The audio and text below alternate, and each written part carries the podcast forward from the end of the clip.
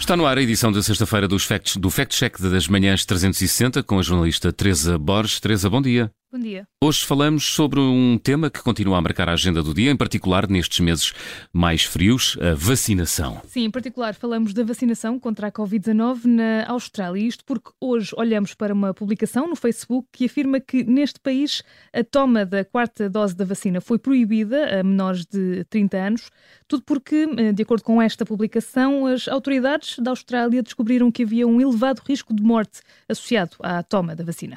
Sim, Teresa, vale a pena recordar recordar eh, que recentemente a Austrália anunciou novas orientações no que diz respeito à vacina, até porque o país eh, registrou um aumento de casos eh, de infecção com o coronavírus. Sim, foram anunciadas pelo Ministro da Saúde há cerca de semana e meia. Uma nova dose da vacina é agora recomendada aos cidadãos mais velhos e a grupos de risco, mas não ainda assim à população em geral. Na prática, não mudou muito porque já no último pico de casos de Covid-19 na Austrália, em outubro, o governo não estava a fazer o reforço da vacina vacinar jovens com menos de 30 anos. Hum, portanto, as regras mantêm-se iguais, mas são apontadas razões para essa exclusão do, do, dos jovens da dose de reforço? Não são, mas ao contrário do que diz esta publicação, o Governo não atribuiu qualquer decisão ao risco de morte ou de eh, miocardites. Ainda assim, o Conselho Australiano para Imunização revelou que não é provável que os menores de 30 anos sem, patologia, sem patologias associadas venham a ser uh, vacinados nos próximos tempos, até porque, de acordo com uh, as declarações deste Conselho, citadas pelo jornal Sydney Morning Herald,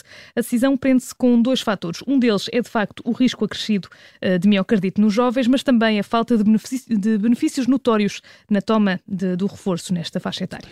Ou seja, alguém que seja infectado com Covid-19 não vai provavelmente desenvolver complicações, ao contrário de alguém com 60 ou 70 anos. Exatamente, e um jovem com três doses de reforço, por exemplo, ainda se encontra protegido, mas eh, é preciso acrescentar que eh, há riscos eh, de miocardite, existem, são raros, mas de facto existem. Apesar disso, de acordo com a Organização Mundial de Saúde, o risco é maior pela infecção por Covid-19 do que, neste caso, pela toma da vacina. Teresa, vamos então ao carimbo?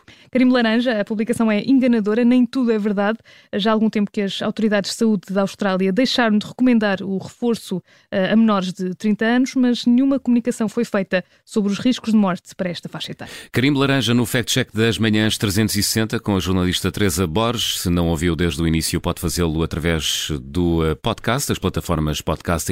A edição de hoje fica disponível dentro de minutos.